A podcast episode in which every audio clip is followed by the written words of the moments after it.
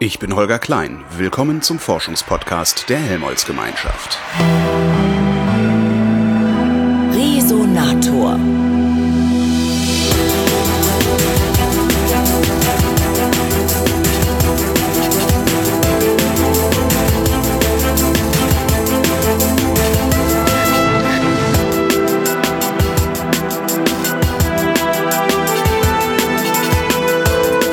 Es ist Donnerstag, der 11. Februar 2016. Heute Nachmittag hat es eine Pressekonferenz gegeben. Da wurde bekannt gegeben, dass wir Gravitationswellen entdeckt hätten. Das ist ziemlich cool, glaube ich. Denn ich bin äh, kein Physiker und schon gar kein Gravitationsforscher ähm, und habe deshalb einfach mal bei einem angerufen. Ich begrüße Reinhard Prix vom Albert Einstein Institut in Hannover. Hallo, Herr Prix. Guten Tag. Reinhard Prix ist einer der über 1000 Wissenschaftler, die die Gravitationswellen entdeckt haben. Was mich wundert, Herr Prix, ist, ich dachte, wir, wir kennen die schon längst. Ja, also wir kennen sie natürlich äh, als theoretische Voraussage jetzt ziemlich genau 100 Jahre, nämlich vor, also 1916 wurde diese Voraussage erstmals getroffen von Einstein selbst mhm. als eine seiner Voraussagen aus seiner allgemeinen Relativitätstheorie.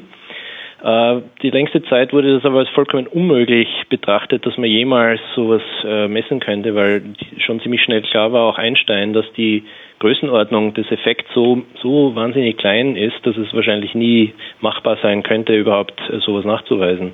Ähm, das ist dann eben durch den Fortschritt der Technologie eigentlich erst möglich geworden. Das heißt, wir, wir brauchen einen sehr, sehr großen Detektor, um etwas sehr, sehr Winziges zu messen? Absolut, genau. Der Effekt ist winzig. Die Gravitationswelle selbst ist natürlich äh, groß, weil die streicht äh, als Kugelform über unsere ganze Erde hinweg, aber den, der Effekt, den sie auslöst, der ist absolut äh, mini klein. Äh, was ist denn eigentlich überhaupt Gravitation? Ja, Gravitation, erstmal ist natürlich so, wie wir es kennen, die ja, wie von der Erdanziehung. Also Massen Gravitation ist das, was macht, dass alles runterfällt, ne? Ja, ja, auf der Erde ist es so natürlich. Also Massen ziehen sich an. Alle Massen ziehen sich an. Je größer die Masse, umso mehr äh, Kraft, äh, mit mehr Kraft zieht sie andere Massen an. Mhm. Darum werden wir natürlich hauptsächlich von der Erde angezogen, aber wir drehen uns ja auch um die Sonne, die Erde und so weiter. Also Gravitation ist eine universelle Kraft, zumindest wurde sie ursprünglich von Newton halt als Kraft bezeichnet.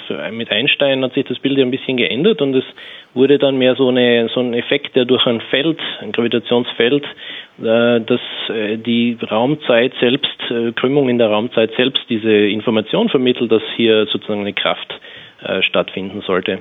Aber woraus besteht Gravitation? Ja, das kann man, das kann man eigentlich nicht beantworten, woraus es besteht. Äh, es ist eben die unterste Basis, auf die man in unserem Verständnis äh, vorgedrungen ist. Es gibt natürlich viele Spekulationen, die dann weitergehen, aber man weiß erstmal nur, okay, es gibt etwas, das das auslöst. Das kann man beschreiben durch Gleichungen, die Feldgleichungen, die Einstein dann eben entdeckt hat, die das wunderbar beschreiben und eben auch Gravitationswellen dann voraussagen. Was es jetzt aber weiter, worauf man das weiter zurückführen kann, äh, weiß man nicht. Ist auch es gibt Versuche, das zu vereinheitlichen mit, äh, mit, den anderen Kräften und so weiter, die existieren, aber äh, aktuell ist das im Bereich der Spekulation. Kann man das vergleichen mit äh, vielleicht dem Punkt, an dem die Menschheit war, als sie zum ersten Mal mit dem Lichtmikroskop ein Atom gesehen hat und dachte, oh, das ist jetzt das Kleinste, was wir haben, aber möglicherweise ist dahinter noch mehr? Ja, das kann durchaus sein. Also es gibt ja viele Versuche, die Stringtheorie ähm, und auch äh, ähnliche äh, geartete Theorien, eben das noch auf fundamentalere, kleinere Dinge äh, zurückzuführen mit mehr Dimensionen und so weiter. Aber man, man hat da noch keine Aussagen, die man jetzt wirklich testen und überprüfen könnte. Äh, und selbst diese Aussage, die Gravitationswellen, die jetzt schon 100 Jahre alt ist, die äh, konnte ihm erst heute nachgewiesen werden, weil es eben so schwierig ist. Äh, warum ist das so schwierig? Also es gibt ja nicht nur eine Gravitationswelle, die rumfliegt, oder? Nee, natürlich. Die Schwierigkeit, die besteht daraus, dass Sie erstmal eine Quelle brauchen, die jetzt wirklich etwas stark, äh, stark genug Gravitationswelle erzeugt, dass wir überhaupt eine Chance haben. Das heißt, dazu braucht man sehr große Massen, so wie Neutronensterne oder schwarze Löcher, mhm. die sich dann auch noch ganz schnell bewegen müssen, umeinander idealerweise oder schnell beschleunigt werden. Das heißt, sie brauchen ganz dramatische astrophysikalische Ereignisse. Supernova wäre auch so ein Ding. Mhm. Äh, das heißt, die Quellen selbst, die sind, und man weiß nicht genau, wie oft, man wusste, also man weiß es jetzt ein bisschen besser, aber wie oft solche Ereignisse passieren im Universum, wusste man gar nicht so genau.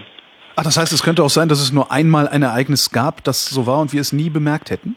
Ja, also es, es war bis jetzt unklar, wie oft sowas tatsächlich passiert. Und mhm. daher konnte man auch nicht genau sagen, ob Advanced LIGO jetzt äh, so ein Event äh, in seiner ganzen Beobachtungszeit einmal sehen würde oder vielleicht jede Woche und so weiter. Also da gab es noch große Unsicherheiten. Advanced LIGO ist der Detektor, ne? Genau, Advanced okay. LIGO ist diese jetzt zweite Generation dieses Laserinterferometers, äh, wovon es eben zwei in Amerika gibt, die jetzt angefangen haben zu beobachten. Da kommen dann noch einige dazu in den nächsten Jahren. Also Virgo in Italien und äh, auch Kagra in Japan mhm. und auch noch ein weiterer LIGO-Detektor in Indien ist geplant über die nächsten äh, fünf Jahre und so. Also da wird so ein weltweites Netzwerk entstehen. So kann man dann auch genauer die Quellen am Himmel äh, lokalisieren, wenn man bessere ähm, Lokalisierung hat mit mehr Detektoren. Das heißt, Sie können dann die Richtung bestimmen? Auch. Die Richtung, genau. Also woher kam das jetzt mhm. am Himmel?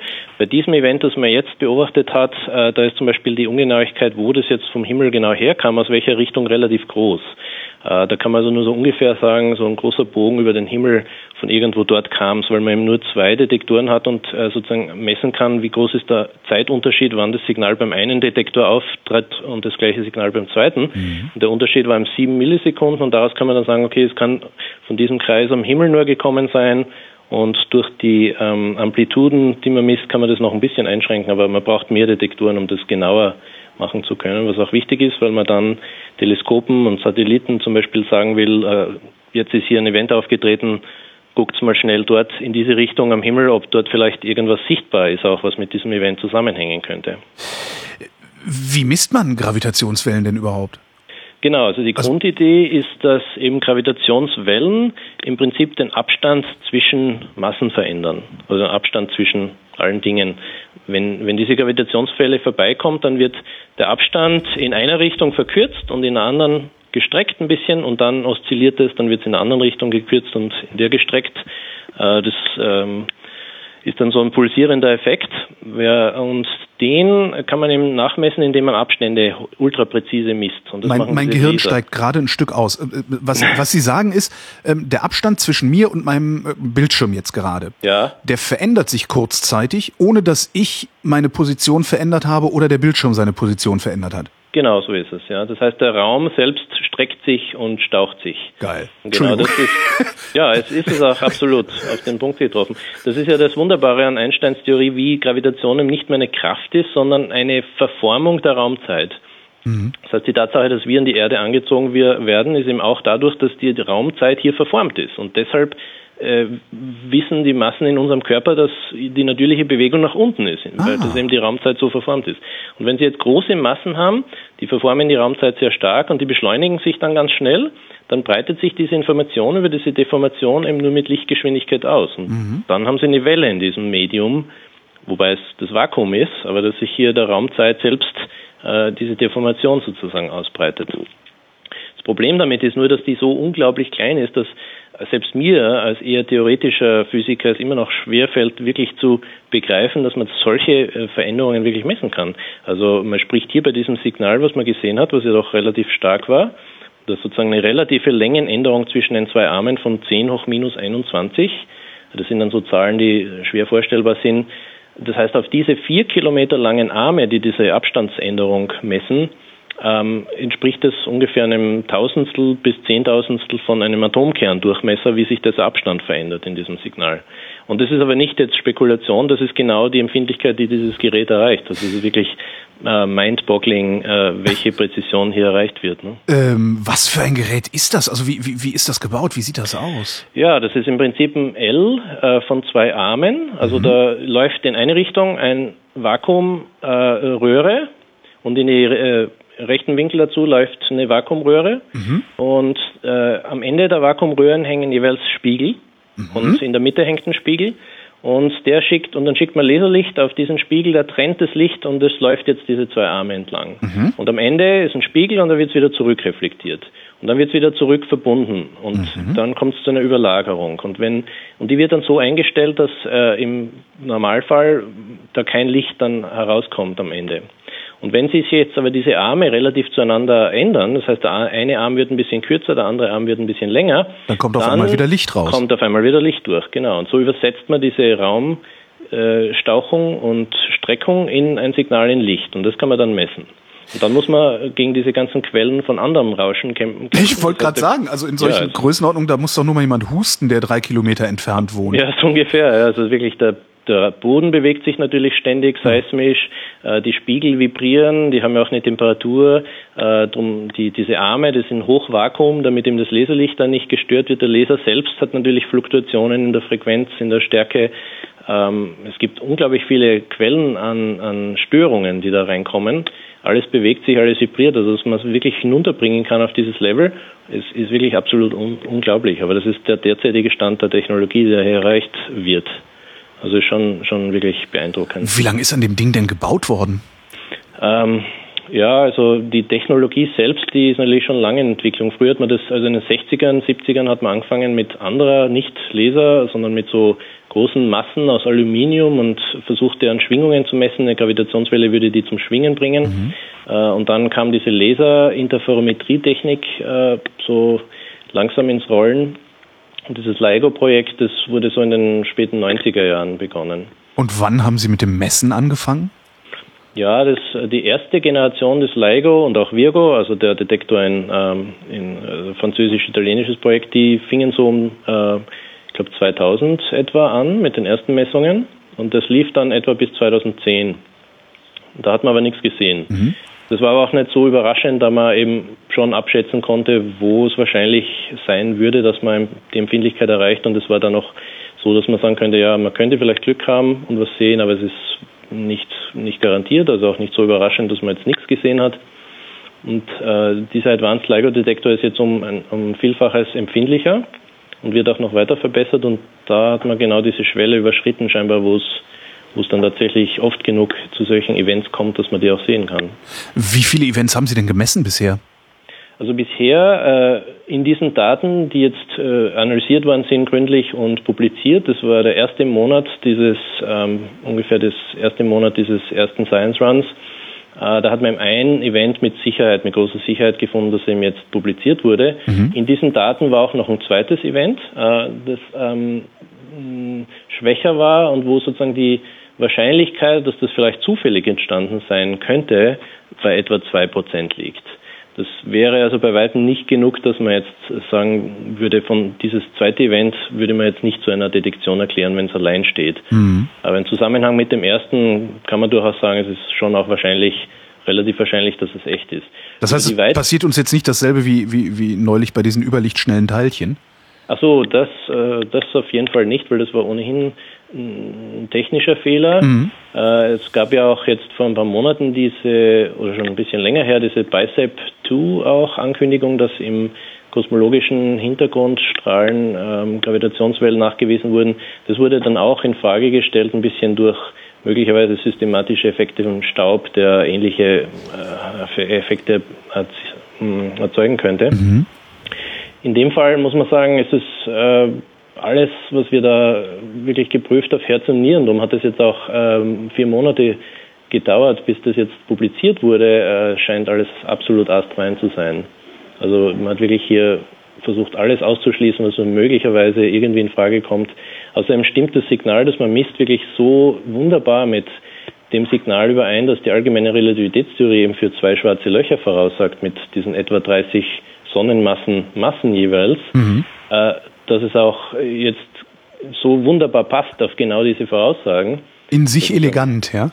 Absolut elegant, mhm. weil es hätte jetzt auch etwas anderes sein können. Eine Supernova, da weiß man nicht genau, wie die Wellenform ist, die man erwartet. Das wäre dann irgendein wild oszillierendes Ding, das schnell verschwindet. Aber hier ist es noch dazu genau wie es im Textbuch steht, wie so eine Wellenform. Also im Textbuch steht es nicht, weil das sind auch wieder extrem aufwendige Simulationen mit Supercomputern, um die Relativitätstheorie zu lösen für solche Probleme. Das ist extrem schwierig und wurde auch erst in den letzten zehn Jahren der Durchbruch erreicht. Es ist ganz erstaunlich, wie, wie alles zusammenkommt, weil auch mhm. diese anderen Parallel Efforts der numerischen Relativität, solche Systeme zu berechnen und die Wellenformen vorauszusagen, erst in den letzten Jahren die Durchbrüche erreicht haben, die uns jetzt erlauben, diese genauen Messungen zu machen. Also es ist schon, schon ganz erstaunlich. Wir können, wir können Gravitationswellen berechnen, wir können Gravitationswellen messen. Werden wir die irgendwann auch mal erzeugen können? Ich habe jetzt Traktorstrahl Enterprise, ne? So. Ja, im Prinzip, im Prinzip erzeugen sie die auch ständig, weil wenn sie ihre Arme herum äh, äh, bewegen, dann erzeugen sie auch Gravitationswellen, weil sozusagen Massen sich äh, beschleunigen. Das reicht mhm. schon. Nur die sind nochmal so jenseits von allem Messbaren, dass sie einfach, äh, sie wissen zwar, sie erzeugen Gravitationswellen, aber die kann man auch niemals messen, selbst wenn sie direkt daneben stehen, mhm. sozusagen. Ähm, man braucht wirklich sowas von Sonnenmassen und Beschleunigungen, Bewegungen, Lichtgeschwindigkeit vergleichbar, um wirklich messbare Gravitationswellen zu erzeugen. Das heißt, es ist auf der Erde so gut wie unmöglich. Wenn wir ein, äh, ein, ein Laserinterferometer bauen würden, das 100 mal empfindlicher ist, bräuchten wir auch 100 mal weniger Masse, die gemessen werden muss. Verstehe ich das richtig? Ähm,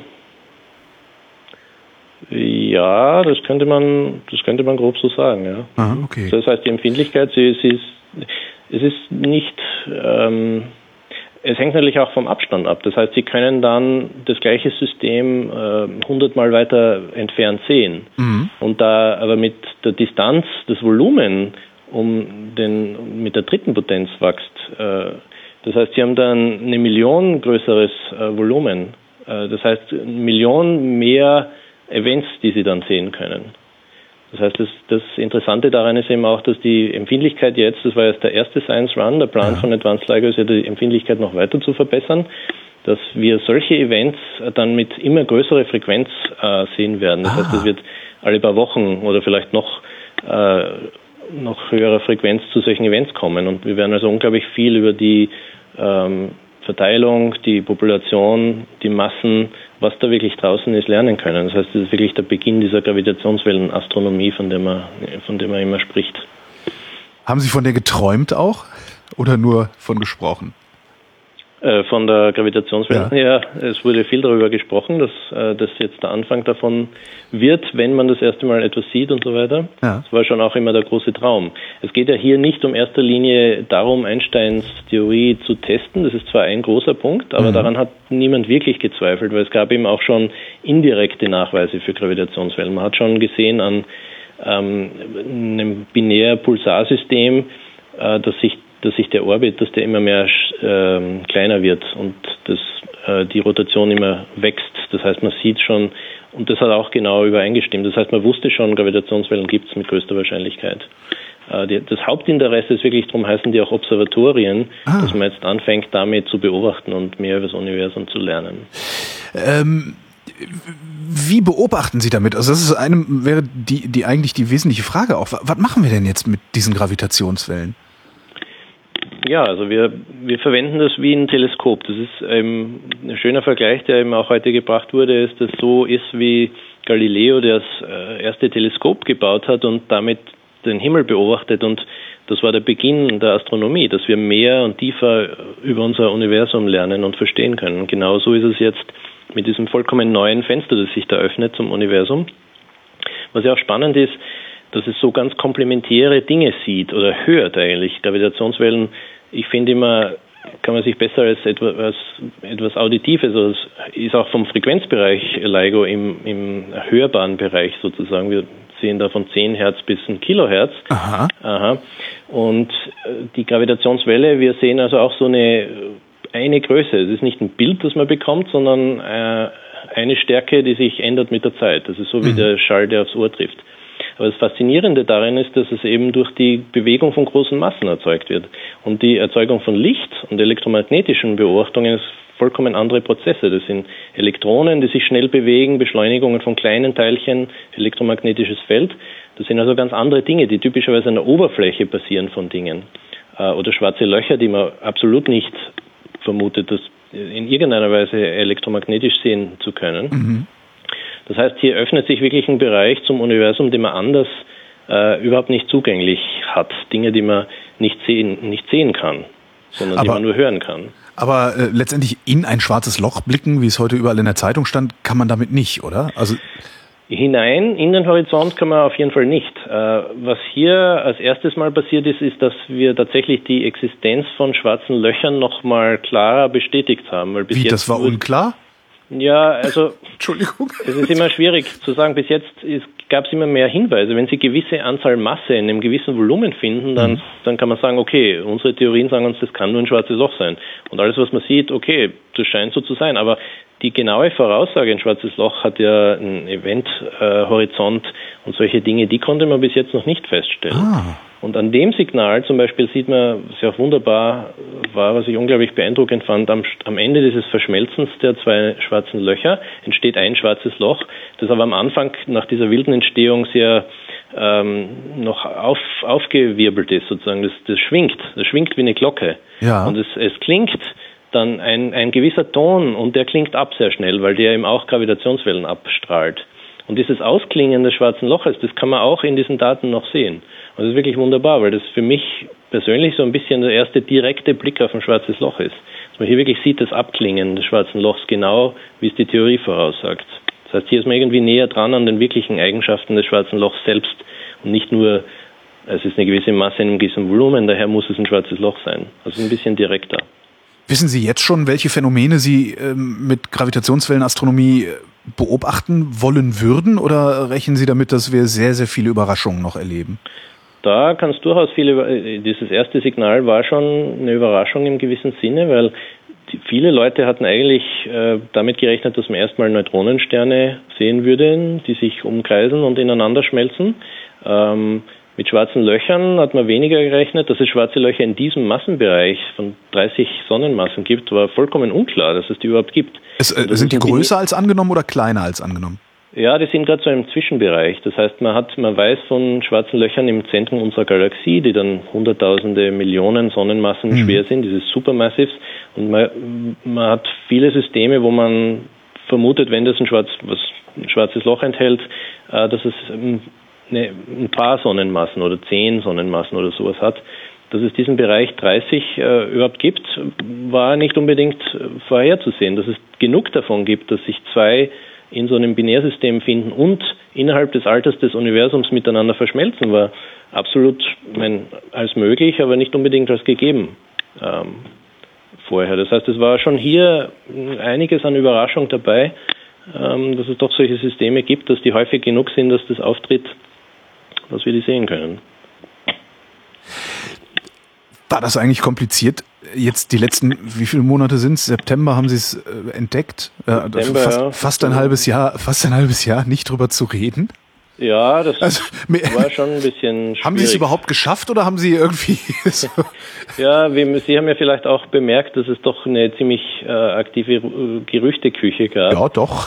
Die ziemlich schnell nach der Entdeckung auch schon losging. Das heißt, es ist halt so, Sie haben eine Kollaboration von 1000 Wissenschaftlern über der ganzen Welt und da wollen Sie ein Geheimnis äh, halten, das ist natürlich sehr schwierig. Beste Argument gegen die Mondlandungsleugner. Ja, ja absolut, ja, absolut. Das, also solche Verschwörungen dicht zu machen, das halte ich auch für unmöglich und es ist natürlich so, es ist, vielleicht hat jemand einem Kollegen schnell mal was erzählt oder es passiert ja auch leicht, man druckt was am Drucker und lässt liegen oder vergisst und andere Kollegen im Institut, die dann nicht eingeweiht sind, sehen das. Also es ist unglaublich schwer. Es ist natürlich, man will ja nichts geheim halten. Das Problem ist nur, wenn dann die Medien zu sehr drüber herfallen, dass dann die Befürchtung ist halt, es entsteht dann Druck, äh, schnell damit an die Öffentlichkeit zu gehen, wenn man vielleicht noch nicht alles so gründlich gecheckt und geprüft und sichergestellt hat, wie man das eben gern möchte. Das heißt, die Befürchtung ist eben, dass denn die wissenschaftliche Gründlichkeit darunter leidet. Darum wollte man ähm, das geheim halten, solange es eben notwendig ist. Wann haben Sie denn eigentlich die Party gefeiert oder kommt das jetzt erst noch? Nee, die, die Party war jetzt äh, gerade vorher. Wir hatten hier ein lokales Presseevent, das dann ja. um 18 Uhr zu Ende ging und ja, genau. Also hier war jetzt dann schon die Party. Ist das jetzt, entschuldigen Sie meinen Ausflug in den Boulevard, aber ist das, ist das jetzt irgendwie, weiß ich nicht, ich, ich, Sie sagten schon, es ist vergleichbar mit äh, dem, dem ersten Blick durchs Teleskop. Haben Sie das Gefühl, am Beginn wirklich eine, eines, eines neuen Zeitabschnitts zu sein, einer neuen Ära? Oder ist das übertrieben?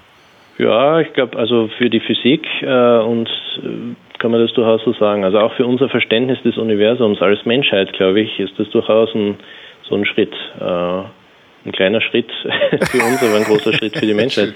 Ähm, nee, absolut. Also ich glaube, das kann man auch noch nicht ganz. Und ich meine, ich habe jetzt viel von diesen sich umkreisenden Systemen gesprochen. Das ist hm. auch nur eins der vier oder fünf äh, Kategorien von ähm, Gravitationswellen, die man sucht. Also man sucht zum Beispiel auch nach ganz anderen äh, Signalen, wie sie zum Beispiel ein einzelner Neutronenstern, der rotiert äh, sehr schnell, oft mit hunderten Hertz, also 100 Mal pro Sekunde. Und wenn der irgendwie nicht ganz axisymmetrisch ist, also wenn der ein bisschen deformiert ist in der Richtung, so wie ein Berg oder so ein kleiner Buckel, mhm. dann würde der auch äh, Gravitationswellen ausstrahlen und zwar dann wie ein fester Ton, aber auch konstant. Äh, das ist zum Beispiel auch eine Kategorie, nach der wir ziemlich aktiv suchen und Einstein Atom ist zum Beispiel in so einem Projekt auch ein bisschen Public Outreach, äh, wo Leute sich ähm, wie SETI at Home nach diesem Modell einschreiben. Sie bekommen dann Work Units, die ihre Computer in der Zeit, wo sie gerade nicht verwendet werden, rechnen und uns zurückschicken, mhm. einfach weil man da so viel Rechenleistung braucht. Ähm, das ist zum Beispiel noch ein ganz anderes äh, Signal, das man sucht, das ganz andere Schwierigkeiten mit sich bringt und ganz andere Datenanalysemethoden. Und man würde auch ganz andere Dinge lernen, weil man mehr über Neutronensterne lernen würde. Ähm, oder man sucht auch so nach einem Nachklingen im, äh, vom Urknall, das so ein Hintergrundrauschen an Gravitationswellen auch geben Aha. würde von diesem ursprünglichen Knall oder dieser ursprünglichen wilden Expansion. Mhm. Äh, so wie man eben diesen kosmischen Mikrowellenhintergrund sieht, dass es da auch ein Hintergrundrauschen von Gravitationswellen gibt.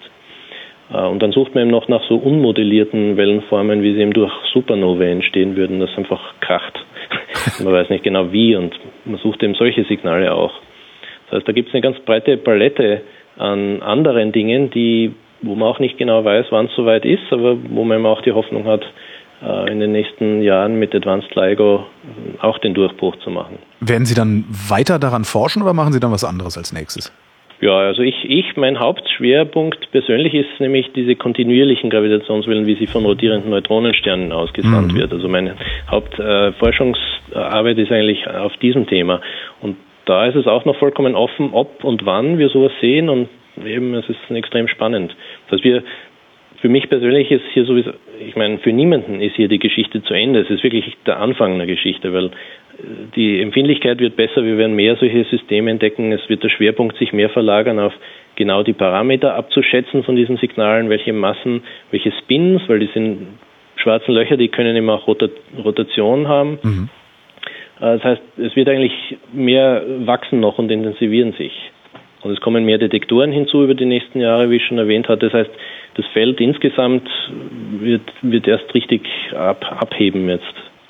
Das heißt, Sie können auch damit rechnen, dass es jetzt jede Menge neue Doktoranden und neue Studenten gibt, die in diese Richtung wollen. Das kann durchaus äh, sein, das ist zu hoffen, ja. Und vor allem, was wichtiger ist, weil Doktoranden und äh, Postdocs, daran mangelt es uns ja nicht. Was es mangelt, ist ja eher das Geld, das Funding und vor allem auch ah. dann die permanenten Positionen, weil wir haben viele Postdocs, die dann Schwierigkeiten haben, Stellen zu bekommen, weil es eben viel mehr Postdocs gibt als äh, feste Stellen. Das heißt, es ist eher zu hoffen, dass vielleicht mehr Universitäten äh, oder auch Funding Agencies jetzt sagen, oh, das ist ein heißes Thema, da wollen wir vielleicht auch äh, einsteigen und dass es da mehr Möglichkeiten gibt, dann für junge Forscher sich in dem Feld zu etablieren und auch wirklich ähm, Fuß zu fassen. Jetzt kann man was vor, ja, man kann was herzeigen, das ist immer gut, ja. Genau. Ja. Sie hatten ganz am Anfang was von Strings gesagt. Äh, was haben Sie damit gemeint? Das ist nämlich auch sowas, was ich noch nie verstanden habe. Ja, das, da bin ich, das ist jetzt auch nicht mein äh, Spezialgebiet, aber Strings, Superstrings, es gibt äh, auch kosmische Strings. Superstrings ist halt, die Idee ist, dass halt nochmal eine elementarere Form ah. der ja, Materie, kann man sagen, aus der dann den Schwingungen dieser Superstrings sind, sind, was eigentlich unsere Elementarteilchen sind. Das heißt, die Elementarteilchen sind nur verschiedene Schwingungen von diesen Superstrings. Ah, okay. Aber es ist eine extrem spekulative Theorie heutzutage, weil es mhm. eben noch nicht möglich ist, überhaupt Voraussagen daraus abzuleiten, die man testen kann. Die Theorie ist zwar sehr schön, weil sie als Spezialfälle dann die allgemeine Relativitätstheorie zum Beispiel enthält. Ja. Also es gibt schon viel theoretische Gründe, die Theorie zu mögen, aber es gibt eben noch keine praktischen. Aber da wird auch heftig dran geforscht natürlich. Ist auch nicht die einzige ähm, also da, das ist ein offenes Feld, das ist ein ganz anderes Thema. Das sind diese mhm. Versuche der verallgemeinerten Theorie von allem und Quantengravitation und so. Äh, muss ich nochmal mit jemand anderem drüber reden dann. Genau, da bin ich, ähm, da bin ich nicht so der Experte. Sie haben jetzt so oft gesagt, ja, das ist im Grunde wie eine akustische, also wie eine Schallwelle sieht das aus. Theoretisch könnte man das hören. Haben Sie es schon in Töne übersetzt? Ja, das wurde auch äh, gleich gemacht. Es ist natürlich hm, schwierig, dass dann, es ist so kurz, das Signal ist etwa ja, eine Zehntelsekunde oder so. Ja. Den, den Teil, den man hört oder den man, den man sehen kann hier, das Ende dieses, dieses Zusammen äh, Verschmelzens dieser zwei schwarzen Löcher, wo es eben die Frequenz schon sehr zunimmt und es ist dann schnell vorbei. Das heißt, wenn man das dann direkt so wie es ist umsetzt, dann hört man nur so ein Wupp. Mhm. Das ist wirklich so ein kurzer Frequenz geht rauf, es wird lauter und dann ist es auch schon wieder weg. Man kann das dann natürlich noch versuchen dramatischer, aber man kann es auch verlangsamen und dann hört man ganz schön, wie sich das äh, schneller und schneller, die Frequenz äh, nimmt zu und die äh, Lautstärke nimmt zu und dann ist es weg. Kann man sich das irgendwo anhören? Ja, ich habe jetzt die Links nicht bei der Hand, aber Sie finden das sicher. Es wurde auch bei der Pressekonferenz, glaube ich, äh, von in Washington so, so ein Beispiel gezeigt und mhm. ich glaube, das wird dann bei diesen Public Outreach-Dingen sicher dabei sein. Also es lässt sich sicher finden. Also selbst wenn man mit einem bestimmten Ergebnis rechnet, gibt es ja immer noch was Verblüffendes. Was, was, womit haben Sie nicht gerechnet? Ja, also was, was ich persönlich ganz äh, krass hier fand, ist, dass wir eben eigentlich schon diese Annahme hatten, okay, wir werden jetzt verbessern unsere Empfindlichkeit und das Hauptziel war immer die Detektion, die erste Detektion. Mhm. Aber jetzt scheint es ja schon ganz am Anfang äh, vorweggenommen zu sein, okay, das war's und wir sehen, diese Dinge werden noch häufiger passieren, als wir gedacht haben. Das heißt, es verschiebt sich jetzt der Schwerpunkt, glaube ich, mehr zu diesem, was kann man alles daraus lernen? Welche ja. Informationen kann man aus diesen Signalen extrahieren? Äh, also wirklich die Verschiebung zur Astrogravitationswellen Astrophysik und Astronomie, die, die passiert jetzt, die ist mit diesem ersten Signal schon losgegangen. Das fand ich persönlich äh, das Beeindruckendste hier. Was hatten Sie denn gedacht, wann es losgehen würde? Frühestens? Ja, ich dachte mir eher so vielleicht erst, wenn man die endgültige Empfindlichkeit erreicht hat oder so. Aha. Schwer zu sagen, ne? Aber es ist schon schön, äh, dass einem hier die Natur eher entgegenkommt und scheinbar sich eher als günstiger erweist, als vielleicht man in seiner pessimistischen Haltung angenommen hätte. Ähm, noch eine persönliche Frage hätte ich zum Schluss. Mhm. Haben Sie das Gefühl, jetzt irgendwie am Ende eines Lebenswerkes angekommen zu sein? Oder haben Sie eher das Gefühl, damit jetzt anfangen zu können?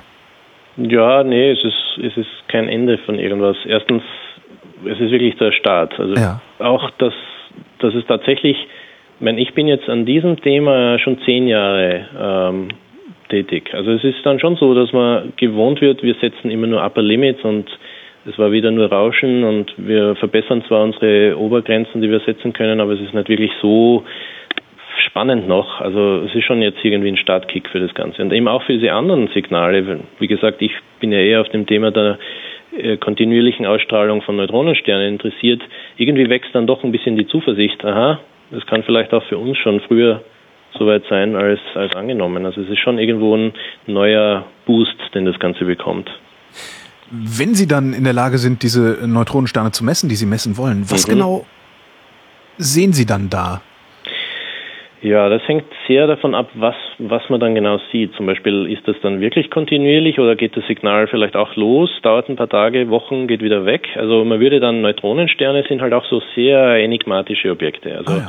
wir, wir sehen die in Form von Pulsaren. Also man mhm. weiß, Pulsare sind Neutronensterne. Man sieht auch ähm, eine Handvoll Neutronensterne, die man nicht als Pulsare sieht, sondern direkt über in, ähm, Hitzeabstrahlung. Mhm. Aber im Prinzip die die zeigen ganz seltsame Phänomene. Zum Beispiel ein Objekt, das einfach im Raum sich dreht und abstrahlt, das verlangsamt sich. Und das sieht man auch. Die Pulsare, die rotieren. Man sieht immer diese Pulse, die man empfängt, jedes Mal, wenn dieser Strahl über unser, in unsere Richtung zeigt.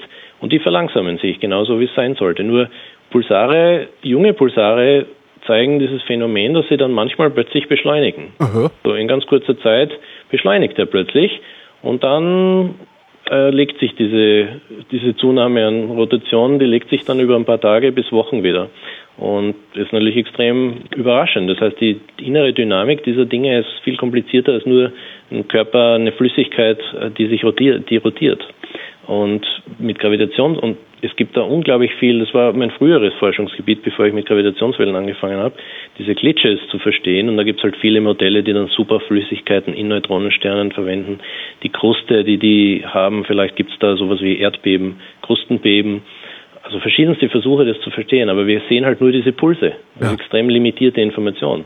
Sie hören da nur das Bippen und Sie wollen da einen extrem komplizierten Mechanismus innerhalb dieser Maschine verstehen. Mhm. Das heißt, Gravitationswellen, meiner Meinung nach, sind wahrscheinlich unsere beste Hoffnung, da wirklich weiter vorzudringen und diese faszinierenden Objekte genauer zu verstehen, was da wirklich vorgeht.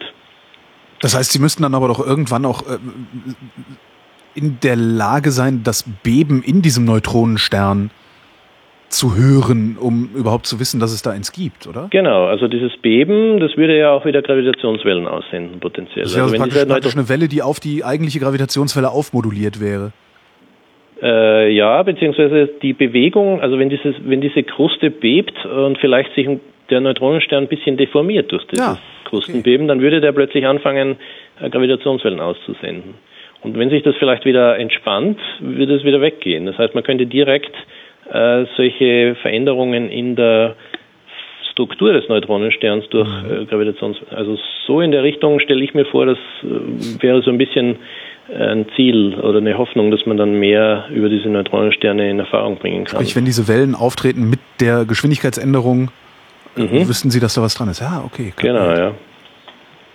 Dann könnte man wirklich sehen, wie deformiert ist der Neutronenstern und wie verändert sich das über die Zeit. Mhm.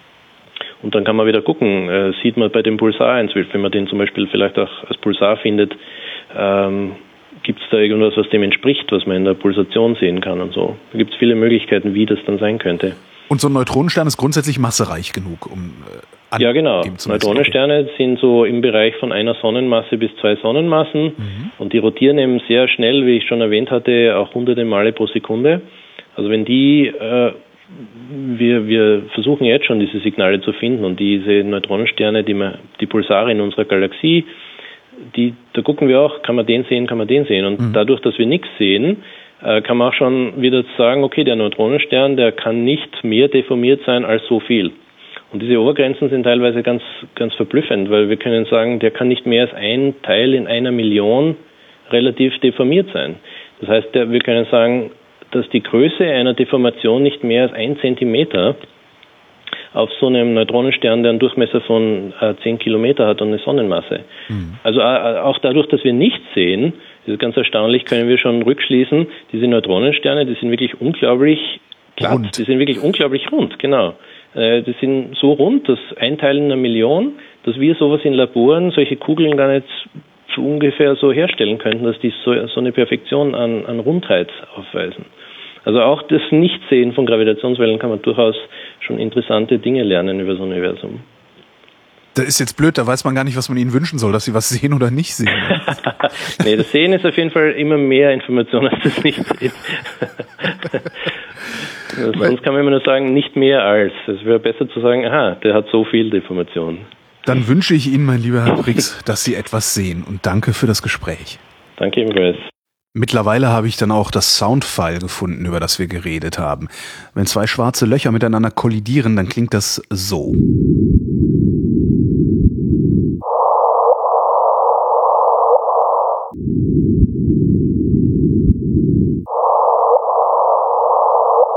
Für diejenigen von euch, die jetzt enttäuscht sind, bauen wir um die nächsten schwarzen Löcher eine ordentliche Atmosphäre, damit es auch mal ordentlich scheppert, wenn die Dinger ineinander rauschen. Jetzt aber, danke für die Aufmerksamkeit.